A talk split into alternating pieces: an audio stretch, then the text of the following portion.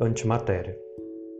Recostei a têmpora sobre a superfície gélida da porcelana, enquanto a fresta da janela me narrava a luminosidade outonal. Queria produzir pensamentos sólidos, concretizar meu vazio, espraiar a existência, encontrar o que havia em mim, sem este eu, plantar na fenda do saber a dúvida. Fiz de você meu porta-voz. Ecoou o presságio cortante da tua matéria, que também era minha.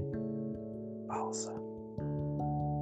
Temperar a narrativa, estilhaçar a memória, coletar ausências. Chorei sobre o teu corpo nu, estéril, cristalizado. Estruturas. Tua existência é verbo, fonema antimatéria, matéria fantasma.